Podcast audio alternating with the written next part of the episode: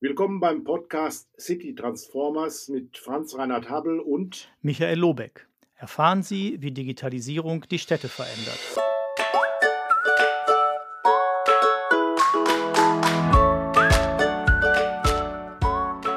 Ich begrüße Sie herzlich zu einer weiteren Episode des Podcasts City Transformer.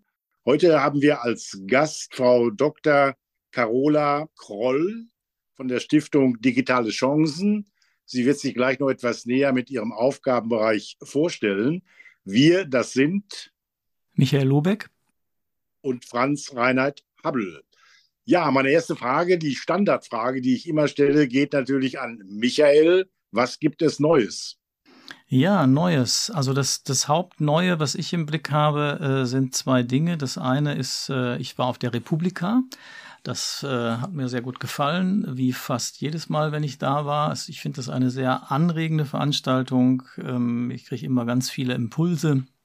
Und einen, den ich dieses Jahr mitgenommen habe, den ich schon mal so halb mitgenommen hatte in einem der Vorjahre, war nochmal die Bedeutung und eben auch die Möglichkeit von einer spezifischen Form von lokalem Journalismus weil der geht uns ja an einigen Enden flöten in der Republik sozusagen, der klassische Journal, äh, lokale Journalismus. Und äh, ich habe nochmal einen Vortrag gehört von David Schraven von Korrektiv, der dafür geworben hat, so eine Art Community-Journalismus zu machen. Nicht im Konkurrenz zu den ähm, klassischen Angeboten, sondern als Ergänzung. Ähm, und hat nochmal deutlich gemacht, es ist eigentlich ganz einfach. Man kann sich, also er macht es zum Beispiel in Bottrop so, er setzt sich jeden Samstag auf den Marktplatz äh, und guckt, ob da Leute kommen und ihm Geschichten erzählen, die er dann recherchiert und aufbereitet. Ähm, und er sagt, das ist ja heute ganz einfach möglich, ob man es jetzt mit einem Newsletter macht oder mit einem Video oder wie auch immer. Das ist ja technisch eigentlich keine Herausforderung mehr. Also das fand ich äh, das eine, was für mich jetzt neu war ähm, oder nochmal angeregt wurde, darüber nachzudenken. Und das zweite ist das Thema KI, was wir ja auch schon hatten. Wahrscheinlich haben das die meisten Hörerinnen und Hörer schon gehört. Ich fand aber die, äh, die Nachricht sehr lustig. Ich habe es jetzt nicht genau rausgesucht, aber ich so in ungefähr, dass ein Rechtsanwalt in den USA irgendwelche Einwände und, und Papiere geschrieben hat und die eingereicht hat bei Gericht und dann klar war, okay, die KI hat sich da ein paar Urteile ausgedacht, auf die er sich bezieht, die es leider nicht gibt. Ähm, und da ist er dann ziemlich mit vor die Wand gefahren. Und da müssen wir, glaube ich, gerade alle miteinander lernen, wie wir diese Tools vernünftig benutzen. Also das waren die zwei Sachen, die ich sozusagen gerade aktuell habe. Hast du noch was, Franz Reinhardt? Ja, wenn wir schon über Veranstaltungen reden. Ich war die letzten beiden Tage auf dem Zukunftskongress hier in Berlin. Äh, eine ziemlich große Veranstaltung mit inzwischen mehr als 2000 äh, Teilnehmerinnen und Teilnehmern. Man war froh, mal wieder nach zwei, drei Jahren zusammenkommen zu können was ja auch ein äh, wichtiger Punkt ist, sich auszutauschen. Und im Zentrum standen natürlich die klassischen Themen wie Online-Zugangsgesetz, aber, und das war für mich auch sehr spannend, das Thema KI. Äh, mit großer Geschwindigkeit kommt dieses Thema künstliche Intelligenz gerade im kommunalen Bereich jetzt äh, auf die Tagesordnung, wobei wir feststellen, dass doch noch eine große Unsicherheit besteht. Was ist das überhaupt? Es geht ja nicht nur um JetGPT, sondern es geht um Automatisierung im weitesten Sinne. Es geht um Dunkelverarbeitung, ein neues Wort, was eben bedeutet, dass äh, bedienerlos äh, Verwaltungsvorgänge, die keine Ermessensentscheidung beinhalten, abgearbeitet werden quasi ähm, und äh, nur noch bestimmte ganz wenige Dinge, wenn es um physikalische Ausgaben von Müllgefäßen geht, von Menschen gemacht werden. Alles andere läuft im Prinzip vollautomatisch ab. Das sind Entwicklungen, die vor allen Dingen vor dem Hintergrund des Fachkräftemangels auch äh, auf der Veranstaltung da ziemlich intensiv diskutiert wurden. Man wundert sich, äh, wenn dort dann im Saal 800, 900 Leute sind, die eben nur einer solchen Session folgen, die sich mit diesem Spezialthema beschäftigt. Äh, wir sind früh dran. Die Frage ist allerdings, ob wir das nicht zeitlich wieder verspielen und ähm, darüber erstmal lange debattieren, auch Zuständigkeiten hin und her bewegen äh, und dann erst zu regulativen Regelungen oder Änderungen kommen oder Maßnahmen kommen, die uns in die Lage versetzen, auch mit solchen neuen Instrumenten dann auch arbeiten zu können. Das war jetzt mal so eine kurze Darstellung neben den äh, sonstigen Themen, die auf größeren Veranstaltungen ja in vielfältigster Form auch vermittelt werden, wobei inzwischen auch so eine Art Inflation von Themen entsteht. Wenn man überlegt, dass man auf so einer ja, Dreitagesveranstaltung hunderte von Themen und hunderte von Workshops hat, dann ist es schwierig, überhaupt sich selber zu navigieren äh, durch diese Veranstaltung. Und man muss schauen, dass man da mit einem klaren äh, Leitstrahl auch sich vorher schon beschäftigt, um zu wissen, was ist denn wichtig und was will ich auch entsprechend mitnehmen. Das mal so als Eindruck von einer gerade weiteren Großveranstaltung nach der von dir geschilderten Republika. Ja, wunderbar. Ja, dann darf ich ganz herzlich noch Frau Dr. Carola Kroll begrüßen, ähm, die heute zu uns gekommen ist ins virtuelle Studio.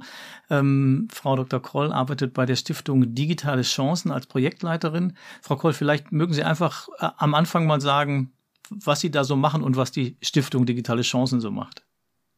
Ja, ich versuche mich da kurz zu halten, denn die Stiftung Digitale Chancen gibt es inzwischen seit über 20 Jahren. Wir haben im letzten Jahr Jubiläum gefeiert und seit 20 Jahren machen wir Arbeit im Bereich digitale Chancen, digitale Teilhabe, Inklusion und digitale Gesellschaft. Wir sind projektgefördert auf Bundesebene, Landesebene, europäischer Ebene, aber auch aus der Wirtschaft und haben im Prinzip einen bunten Strauß an Projekten. Ich arbeite hauptsächlich für das Projekt Digitale Dörfer Niedersachsen, bin dort auch die Projektleitung und mit dem Projekt Digitale Dörfer Niedersachsen werden wir uns ja heute noch ein Weilchen beschäftigen. Ähm, da geht es spezifisch um ländliche Entwicklung am ganzen Bundesland Niedersachsen. Äh, die Projektgeschichte, denke ich, können wir auch noch ein bisschen besprechen. Das ist ja von, vom Dorf zum Bundesland der Transfer passiert. Ansonsten, darüber kennen Herbel und ich uns auch, ähm, arbeite ich beim Projekt Smart Hero Award, ein sehr schönes Projekt, bei dem wir äh, in den letzten neun Jahren Projekte ausgezeichnet haben, Organisationen, Institutionen, die im Bereich Social Media Arbeit machen, also Social Media for Social Good. Ein sehr schönes Projekt, was sehr viel Spaß macht, was auch die gesamte Bandbreite des Engagements in Deutschland widerspiegelt. Und ich habe mir im Vorhinein ein bisschen Gedanken gemacht, welche anderen Projekte denn zur ländlichen Entwicklung bei uns passen. Und äh, neben den digitalen Dörfern Niedersachsen, die das explizit machen, sind wir ganz früh schon gestartet und haben zum Beispiel mit den IT-Landfrauen schon vor 20 Jahren zusammengearbeitet. Und äh, das finde ich immer ganz spannend, dass wir jetzt mit den digitalen Dörfern Niedersachsen da so ein bisschen zu unseren Wurzeln zurückkehren. Und aktuell haben wir ein zweites Regionalprojekt, das ist in Schleswig-Holstein angesiedelt mit der AWO zusammen, wo es um äh, die Qualifizierung der AWO-Mitarbeitenden und Ehrenamtlichen geht. Das heißt MOIN, die Abkürzung steht für Miteinander Online im Norden. Und das zweite Projekt, was ich gerne noch ein bisschen hervorheben möchte, weil es aktuell glaube ich, in aller Munde ist, ist in der letzten Woche ganz frisch gestartet, zumindest äh, für die, äh, für die es am relevantesten ist, das ist der Kulturpass. Die Stiftung macht das Community Management für den Kulturpass sowohl für die Jugendlichen als auch die Kulturschaffenden.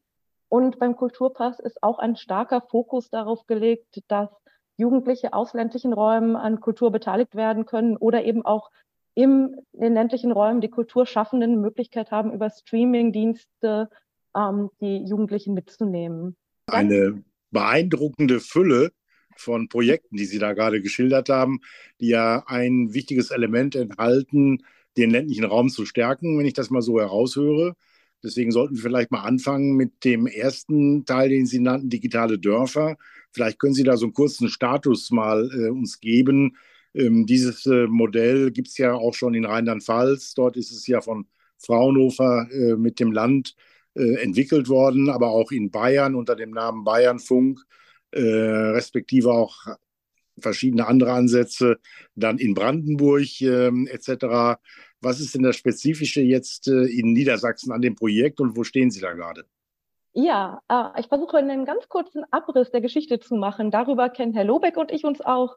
Äh, mit dem Projekt Bremke Digital sind wir vom BMEL im Förderprogramm Land Digital gefördert worden ab 2018 und haben dort ganz eng mit dem einen Dorf Bremke, das liegt in Südniedersachsen in der Einheitsgemeinde Gleichen im Landkreis Göttingen, zusammengearbeitet. Und Ziel war es, eine Informations- und Kommunikationsplattform aufzubauen. Wir haben als erstes aber recherchiert, was gibt es da schon und haben festgestellt, da gibt es viele Angebote.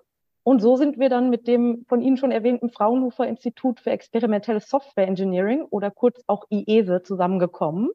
Wir haben mit dem Mittelgeber vereinbart, wir machen keine Entwicklung von irgendetwas, was es schon gibt, sondern wir nehmen das Geld und stecken es in eine Weiterentwicklung von bestehenden Angeboten, haben also eine Ausschreibung gemacht und das Dorf Bremke mit seinen 900 Einwohnenden hat sich dafür entschieden, die digitale Dörferplattform zu nutzen und sie weiterzuentwickeln. Das Schöne ist, die Weiterentwicklungen, die in Bremke passiert sind, die stehen deutschlandweit und sogar auch in Österreich und Belgien allen Kommunen zur Verfügung, die die digitale Dörferplattform nutzen. Das hat also da schon so einen gewissen nachhaltigen Effekt. Und wir haben ringsrum aus den anderen Dörfern gehört, die haben alle gesagt, wollen wir auch. Wir konnten also noch während der Laufzeit von Bremke Digital das auf die Kommune ausweiten, auf alle 16 Dörfer der Einheitsgemeinde gleichen und haben dann gesagt, das wäre doch etwas im Jahr 2020 brauchen wir alle ein bisschen mehr digitale Kommunikation, um viele andere Dinge zu überbrücken. Kann nicht das ganze Land Niedersachsen, ähnlich wie Sie eben gesagt haben, wie Bayern oder auch Schleswig-Holstein oder Rheinland-Pfalz, sagen, wir finanzieren das. Und Niedersachsen hat an der Stelle gesagt, super Idee, aber das Ganze braucht eine Begleitung, damit es auch wirklich ankommt. Wir wollen nicht einfach etwas zur Verfügung stellen, was niemand nutzt, weil niemand gut davon weiß. Und das fanden wir eine klasse Idee und haben in anderthalb Jahren Reallaborphase seit Beginn 2021 bis Mitte 2022 mit vier Landkreisen, Göttingen, Goslar, Nordheim und Holzminden hier im Süden Niedersachsens angefangen und haben schon während der Zeit gehört, das ist spannend, das wollen wir auch. Und seit ziemlich genau einem Jahr, seit Juli 2023, 22, ich wiederhole das noch einmal, seit Juli 2022 machen wir das im gesamten Bundesland, also für alle Kommunen in allen Landkreisen. Und wir arbeiten mit dem Fraunhofer IESE als Projektpartner zusammen. Und in Niedersachsen wird es gefördert vom Niedersächsischen Ministerium für Bundes- und Europaangelegenheiten und regionale Entwicklung. Das finde ich tatsächlich sehr spannend. Die Frage, die mich noch umtreibt, ist, ähm, oder zwei Dinge eigentlich. Das eine ist, Sie haben angedeutet, ne, Sie wollten keine neue Software entwickeln. Ähm, dann würde mich interessieren, konnten Sie die denn ein bisschen anpassen sozusagen mit, mit äh, Fraunhofer zusammen oder müssen Sie da quasi, äh, gibt es das Standard von der Stange? Äh, das haben Sie ein bisschen angedeutet, aber dann nochmal reinzugehen, was ist da jetzt, was kann man da machen? Und das Zweite, was mich interessiert ist, was genau machen Sie denn dann eigentlich sozusagen mit den Leuten vor Ort oder was brauchen die, also um mehr zu kriegen als jetzt nur die Software in Anführungsstrichen? Ja, dann fange ich mal mit dem von der Stange an. Das finde ich nämlich sehr schön, ähm, denn die digitale Dörferplattform ist eher wie ein Baukastensystem oder wenn wir beim, bei der Kleidung bleiben, das ist äh, die Kleiderstange, wo ich mir das T-Shirt und die Hose zusammenstelle, die ich haben möchte. Und wir haben im Niedersachsen-Kontext bestimmte Bausteine dieser Plattform mit drin, die finanziert werden andere, die relativ kostengünstig dazu gebucht werden können. Denn das muss man dazu sagen, das Fraunhofer IESE hat ein Non-for-Profit-Angebot.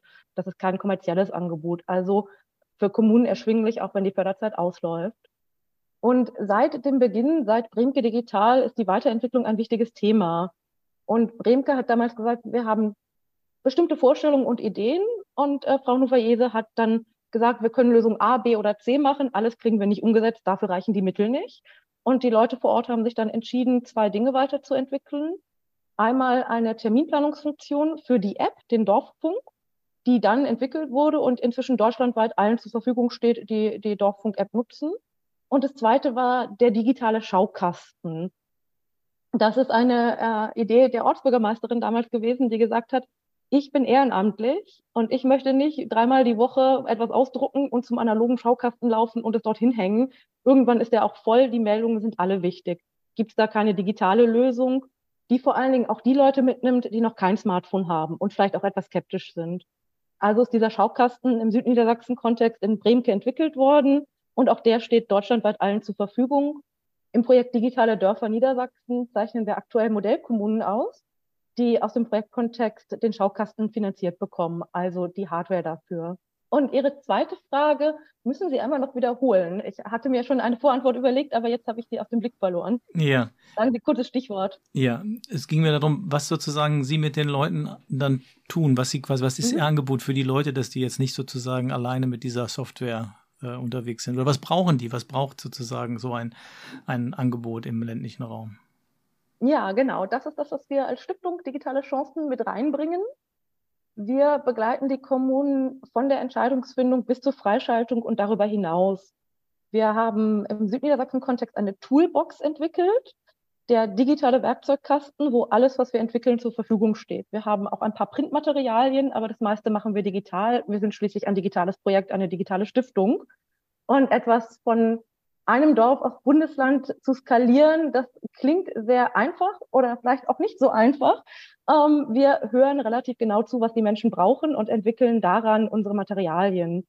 Das heißt, wenn wir wirklich merken, eine Kommune möchte das gerne machen, aber das sind eher die Ehrenamtlichen, also jemand von der Feuerwehr oder jemand aus der Kirchengemeinde, die sagen, wir wollen das unbedingt umsetzen, aber unser Bürgermeister, der ist noch ein bisschen skeptisch, könnt ihr uns da helfen? Dann haben wir eine Informationspräsentation, die bei der Entscheidungsfindung helfen kann, die man dann mitnehmen kann in so eine Ortsratssitzung oder auch einfach nur zum Bürgermeister und sagen kann, ich erzähle dir mal, wie es geht. Dasselbe machen wir, wenn das Ganze dann freigeschaltet ist oder wenn der Prozess der Freischaltung in Arbeit ist, dass wir die Menschen dabei unterstützen, wie sie wirklich auch die Plattform nutzen können, wie sie damit arbeiten können. Und das Dritte, was etwas größer ist, ist natürlich die Presse- und Öffentlichkeitsarbeit. Wir stellen Material zur Verfügung, was man individualisieren oder auch einfach so ausdrucken kann um das vor Ort zu bewerben. Jetzt äh, haben Sie viel von Technik gesprochen, von Tool, von der Toolbox, von Materialien, die Sie zur Verfügung stellen. Wie kommt denn Leben in das System? Ähm, das heißt also, ähm, welche redaktionellen Aktivitäten laufen von wem, wann und wie? Ähm, wie wird das äh, angenommen von der Zivilgesellschaft im weitesten Sinne? Gibt es dort äh, Freiwillige, Ehrenamtliche, die sich da engagieren und äh, quasi Inhalte einstellen? Was sind unter anderem auch so die äh, besonderen Anwendungen? Vielleicht können Sie da noch was zu sagen. Aber zunächst mal, wie wird das System mit Leben erfüllt, damit das nicht nur eine reine technische Hülse bleibt? Ja, da gibt es verschiedene Möglichkeiten. Das ist schön, dass Sie das ansprechen. Also das Ganze besteht hauptsächlich aus zwei Teilen. Man hat die App. In der App gibt es verschiedene Kanäle. Das ist der Plausch, wo man einfach über verschiedene Dinge reden kann. Es gibt die Kanäle Biete und Suche, wo man Nachbarschaftshilfe aktiv leisten oder auch finden kann. Und es gibt Gruppen, wo man zu bestimmten Themen eine Gruppe gründen kann. Zum Beispiel die Feuerwehr kann eine Gruppe gründen. Oder auch, wenn es um, bleiben wir beim Thema Feuerwehr, wenn es zum Beispiel um das Osterfeuer geht. Klassisch etwas, was die Feuerwehren ausrichten. In den letzten Jahren hören wir aber immer wieder, wir schaffen das nicht alleine, wir brauchen andere Vereine. Gründet man eine Gruppe, Osterfeuer 2024, und alle Engagierten können zusammenkommen und können darüber schnell und niedrigschwellig kommunizieren. Das sind die Dinge, die nur in der App funktionieren aber es gibt die Möglichkeit, von außen Informationen in die App einzuspielen. Und das eine ist, dass man eine Webseite sich über das Projekt selber erstellen kann. Das ist eine Lösung, die im Projekt kostenpflichtig dazu gebucht werden kann, aber relativ günstig ist. Wenn eine Kommune sagt, wir haben gerade keine Webseite, wir wollen uns eine neue erstellen, kann man die dazu buchen. Wenn eine Kommune sagt, wir haben eine total tolle Webseite und auf der Webseite gibt es schon Veranstaltungen und Neuigkeiten, dann können wir die mit einem Plugin so anschließen, dass man im Backend anklicken kann, soll im Dorffunk oder auch im digitalen Schaukasten landen. Das ist übrigens auch eine Weiterentwicklung, die in der Reallaborphase entstanden ist, nämlich im Südniedersachsen-Kontext sich gewünscht wurde und dann vom Fraunhofer IESE entwickelt wurde, jetzt auch allen zur Verfügung steht, aber eben aus Niedersachsen kommt. Und die dritte Möglichkeit, das ist das Niedrigschwellige, das ist die Niedersächsische Landnews. Das ist eine landesweite Plattform, die als Sprungbrett gebraucht werden kann. Und über diese Plattform kommt die Zivilgesellschaft rein. Denn wenn man sagt, die kommunale Webseite, die wird von jemandem in der Verwaltung gepflegt, dann ist das eine, eine Nadelöhr. Dann müssen alle ihre Informationen an diese eine Stelle geben, die das dann alles reinstellt.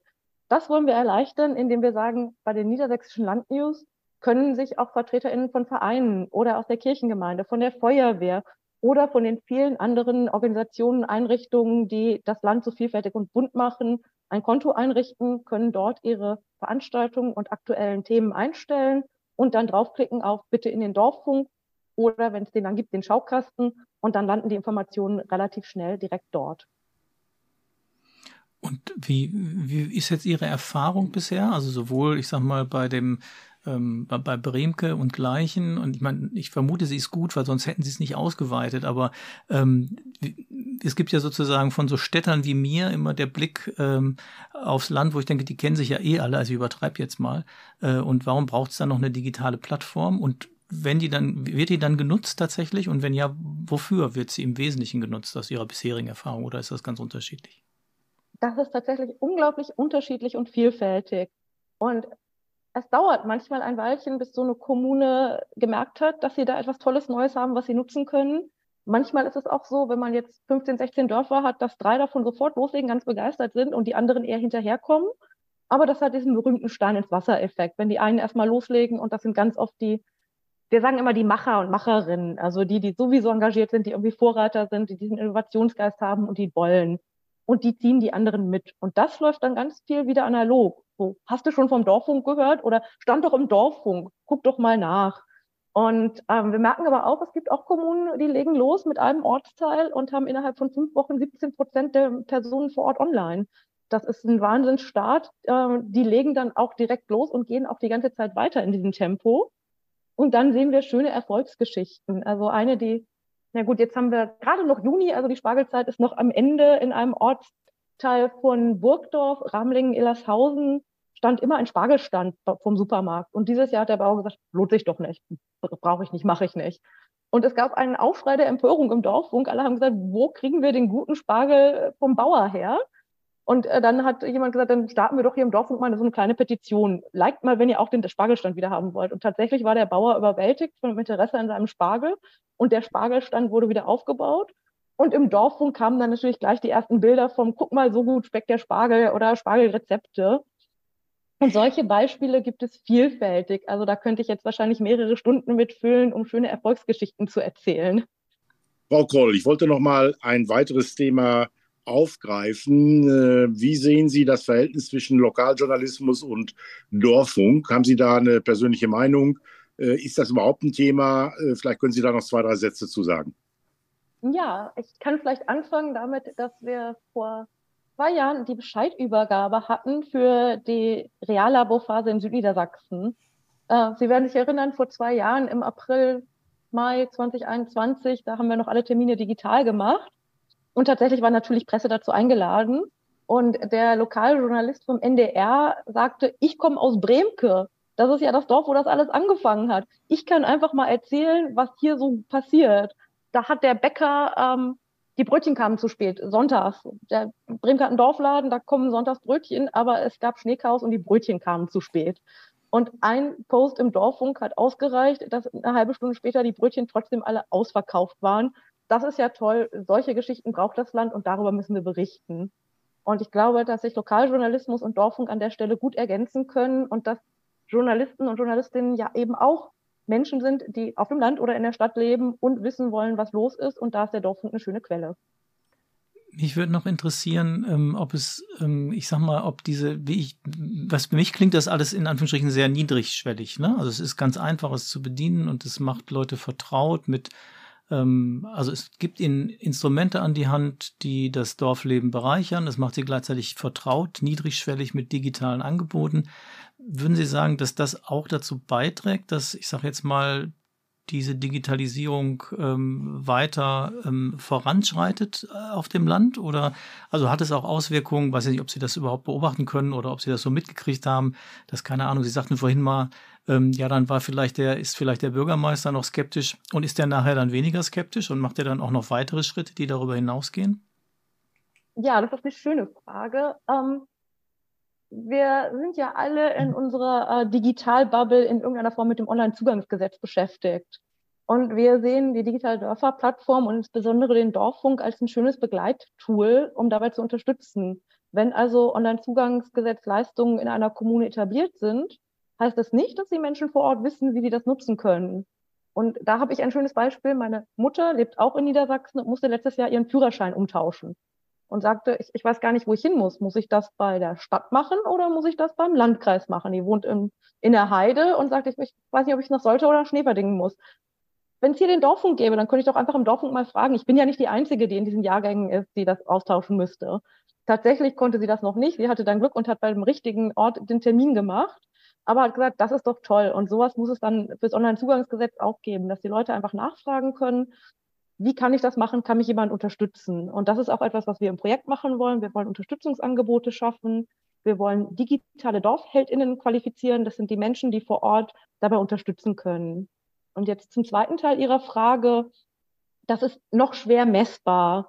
Also was wir im Projekt auch machen, wir sind ein Forschungs- und Entwicklungsprojekt, ist Daten sammeln und erheben und für die Kommunen teilweise solche Customer Journeys erstellen, dass wir ganz genau wissen, wann war der Erstkontakt Wann waren dann weiterführende Kontakte? Wann hat sich die Kommune entschieden mitzumachen und wie geht es danach weiter? Haben Sie sich vielleicht als Modellkommune beworben und sind so ein Vorzeigebeispiel, ein Leuchtturm im Land, weil es besonders gut geklappt hat? Oder ist es vielleicht auch wieder eingeschlafen? Das ist aber etwas, was eher in der zweiten Projekthälfte eine Rolle spielt. Gefördert werden wir bis zum 30.06.2025. Das heißt, wir sind jetzt erst ein, in einem von drei Jahren äh, und zu Beginn die Real Reallaborphase war wirklich relativ ein, ein Dauerlauf, in, in dem wir sehr schnell sehr viel evaluiert haben und festgestellt haben, wir brauchen mehr Zeit, wir brauchen das ganze Land. Und an einer Stelle kann ich sagen, wir haben zum Beispiel die äh, Samtgemeinde Dransfeld in Südniedersachsen, auch im Landkreis Göttingen, da hatten wir ganz, ganz früh Kontakt mit jemandem aus der einen Mitgliedsgemeinde. Die haben gesagt, finden wir super, wollen wir machen.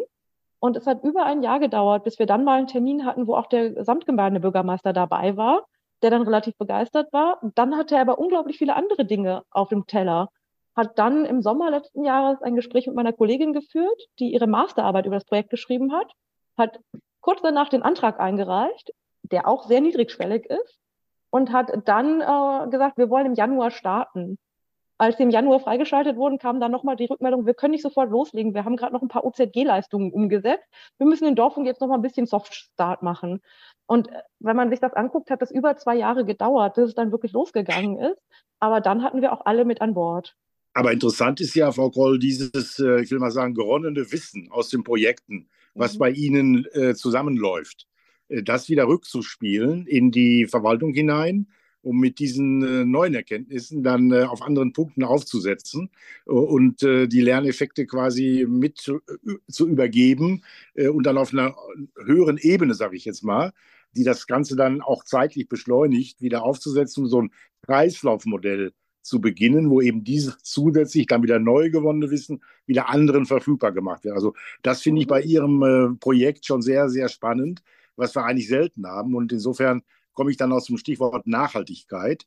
Ähm, Fraunhofer ist ja eine Einrichtung, die in erster Linie Forschung macht und nicht als Betreiber auftritt jetzt äh, für, für ähm, schon geforschte oder erforschte Services im weitesten Sinne.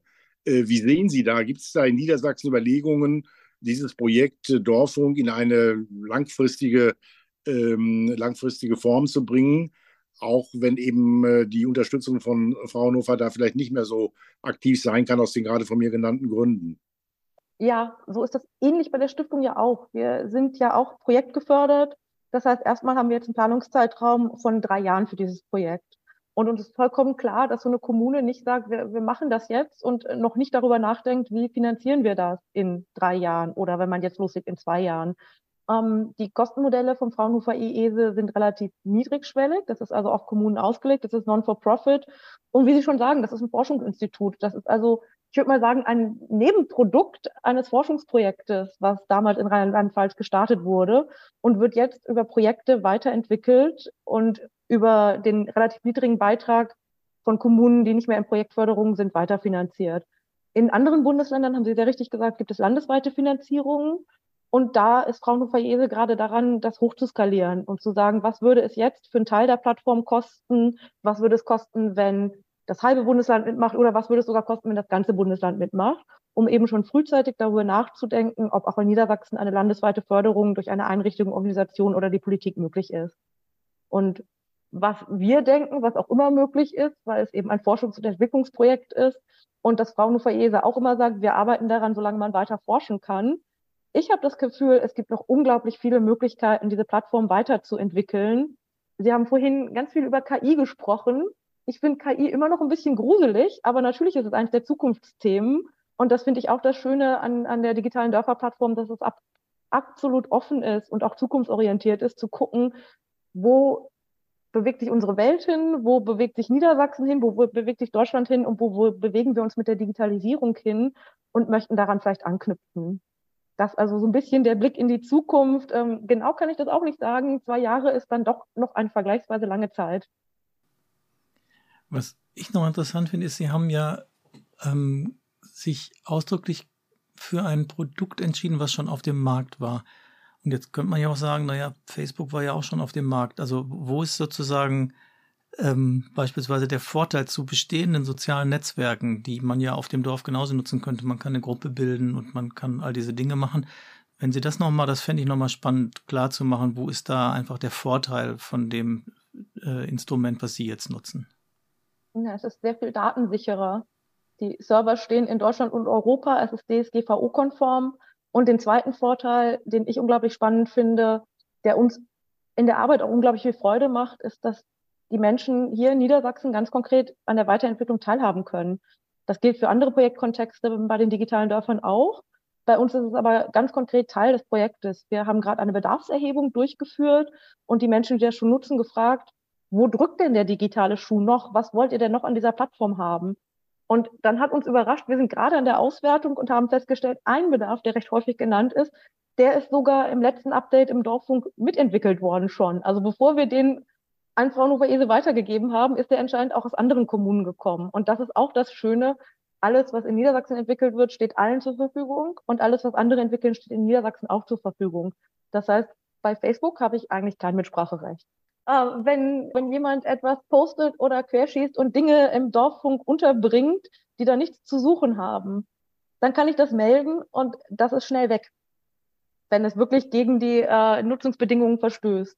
Wenn also das ich haben Facebook auch. oder Meta im, im, Kontext was melde, dann ist es nicht so schnell weg und manchmal wird es auch gar nicht gelöscht, obwohl es wirklich äh, widerspricht dem, was man dort posten sollte und dürfte. Das haben wir auch festgestellt. Ich habe ja eine Untersuchung gemacht, auch äh, in Sachen Lokalfunk, Dorffunk versus äh, Facebook oder Instagram und so weiter und so fort. Dass Hass und Hetze hier äh, weniger stattfindet, weil die Leute unter anderem sich auch kennen und das zuordnen können. Meine eigentliche, mein eigentlicher Hinweis war aber, es ist werbefrei.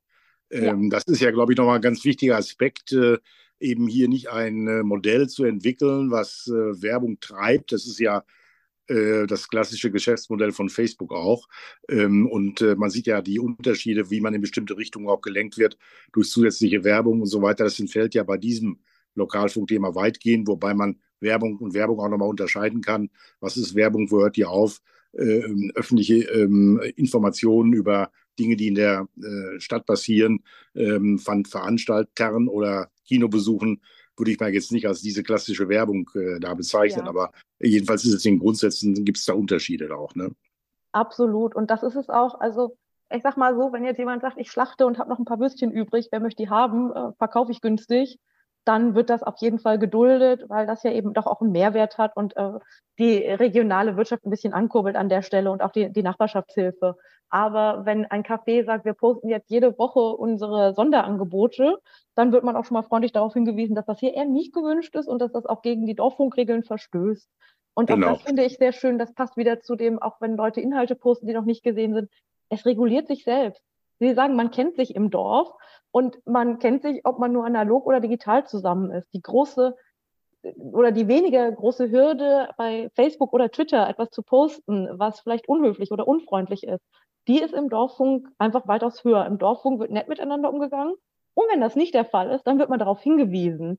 Da gibt es zahlreiche Beispiele, wo wirklich die Gemüter ein bisschen hochkochen ja. und wo man merkt, so, also jetzt reicht aber auch mal ein bisschen und dann lesen wir mit und denken uns, naja, müsste man da jetzt was melden? Und dann kommt meistens jemand aus dem Dorf und sagt, seid nett zueinander, habt euch lieb und äh, trefft euch doch mal auf ein Bier und sprecht drüber. Und das finde ich sehr schön, weil dann ist es halt wirklich so, wie, und ich sage das Zitat sehr gerne, meine Kollegin Ninja Wolbers mal gesagt hat, wir wollen das Gespräch über den Gartenzaun nicht verdrängen, sondern den Gartenzaun nur vergrößern. Und das finde ich auch sehr wichtig zu sagen. Das ist ein digitales Projekt, aber es ist kein Projekt, was das Dorf ausschließlich ins Digitale legen soll, sondern es ist ein Projekt, was das Analoge und das ganze Engagement und die schönen Dinge, die auf den Dörfern passieren, auch noch erweitern soll. Wir haben noch knapp acht Minuten. Am Anfang haben Sie äh, unsere Aufzeichnung äh, viele Projekte erwähnt. Ich würde gerne mal das Thema wechseln zu einem anderen Projekt und es Ihnen überlassen, was Ihnen noch besonders am Herzen liegt, wo Sie äh, unsere Zuhörerinnen und Zuhörer noch darüber informieren möchten. Ja, ich nutze die Chance, einmal noch ganz kurz eine halbe Minute oder Minute etwas zu sagen. Sie sind schließlich der City Transformer. Und ähm, wir werden immer gefragt, wie heißen digitale Dörfer? Sie haben vorhin gesagt, das heißt Bayernfunk. Warum gibt es denn nicht auch den Hannoverfunk oder den Bremenfunk oder wie auch immer? Ja. Ähm, die App kann nicht immer wahllos umbenannt werden, weil dann steht dieselbe App mit verschiedenen Namen zur Verfügung. Das dulden irgendwann die App Stores nicht mehr und das ist auch verwirrend. Wir merken im Niedersachsen-Kontext, dass relativ viele Städte mitmachen. Ich sitze heute zum Beispiel bei der Stadt Einbeck. Einbeck ist Smart City. Vier der 46 Ortsteile sind schon online. Dazu gibt es noch eine Kernstadt. Und das Smart City Team hat gesagt, könnt ihr nicht mal vorbeikommen und uns das vorstellen, damit wir gucken können, ob das nicht vielleicht für alle 46 Ortsteile plus, plus Kernstadt in Frage kommt. Ähnlich machen wir das mit anderen Städten. Heute kam gerade ein Antrag aus der Stadt Achim mit allen Ortsteilen, die mitmachen wollen. Das also nochmal mein kleiner City- oder Stadtexkurs. Und ansonsten ähm, bin ich mir gerade unsicher, über welches schöne Projekt ich reden möchte, weil sie alle so schön sind, ich aber nicht in alle so viel Einblick habe. Also Herr Habel, wenn Sie sagen, lassen Sie uns über den Smart Hero Award reden, dazu kann ich sehr viel sagen. Bei den anderen bin ich ja auch immer nur eine von vielen Kolleginnen. Wir sind gerade bei über 50 Mitarbeitenden angekommen bei der Stiftung, die noch viel besser zu bestimmten Themen was sagen könnten. Also spiele ich den Ball zu Ihnen zurück und sage, machen Sie Wunschkonzert und ich versuche nach bestem Wissen und Gewissen äh, Ihnen zu antworten zu dem Projekt. Dann frage ich mal Michael. Also mich würde zwei Dinge noch interessieren. Das eine ähm, tatsächlich nochmal zu dem, zu dem ähm, Punkt äh, Bremke digital gleichen digital, Niedersachsen digital sozusagen. Ähm, welche Rolle da die, ähm, die Förderung, die Sie im Rahmen dieser BLE-Geschichte bekommen haben, gespielt hat? Also sozusagen, ne, Sie sind ja eine äh, Stiftung, die sich aus Förderung äh, finanziert ähm, oder aus anderen Beiträgen. Ähm, und würden Sie das so einschätzen, das war jetzt ein spannendes Projekt und das war hilfreich oder würden Sie sagen, naja gut, wenn wir das nicht gekriegt hätten und anders gekriegt, war jetzt auch egal. Also das wäre so der eine Punkt und der andere wäre, äh, Sie haben vorhin dieses Moin in Schleswig-Holstein erwähnt, das finde ich noch spannend. Mhm. Ja, dann fange ich mal mit äh, Niedersachsen an. Tatsächlich war das äh, die richtige Förderung beziehungsweise das richtige Förderprogramm zum richtigen Zeitpunkt. Damals hat Bremke gesagt, wir wollen sowas gerne machen, mit wem können wir das denn zusammen machen?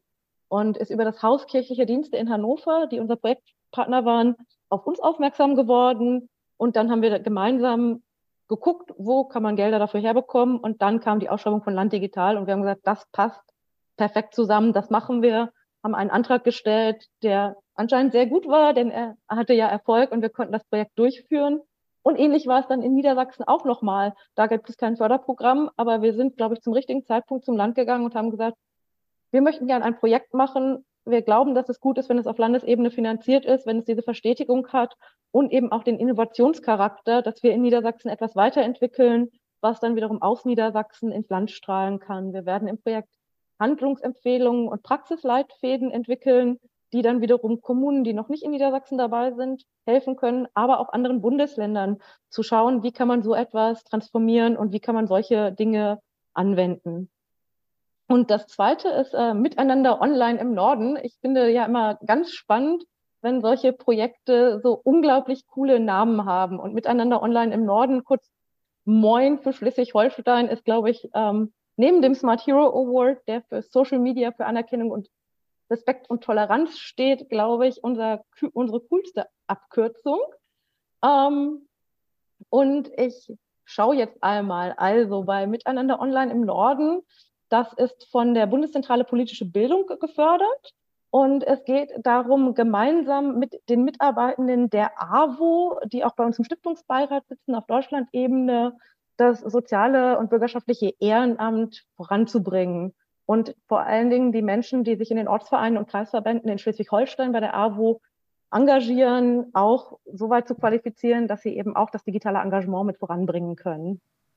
Soweit erstmal in aller Kürze zu Moin. Mhm. Ja, das ist interessant, dass sozusagen auch da nochmal einen, einen, ähm, einen Fördergeber, ähm, der also jetzt mir auch in den Sinn gekommen wäre, ne, als Bundeszentrale für politische Bildung, das auch gut unterstützen kann. Das finde ich wirklich sehr spannend. Franz Reinhardt, hast du noch eine Frage?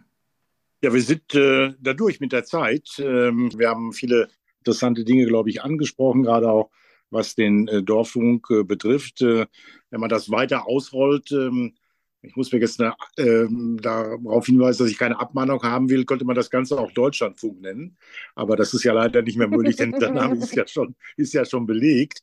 Äh, sehen Sie da Entwicklungen, das wäre meine letzte Frage an Frau Kroll, dass sich so etwas auch wirklich deutschlandweit ausweitet und jetzt nicht nur regional oder in einzelnen Bundesländern läuft? Gibt es da Erkenntnisse?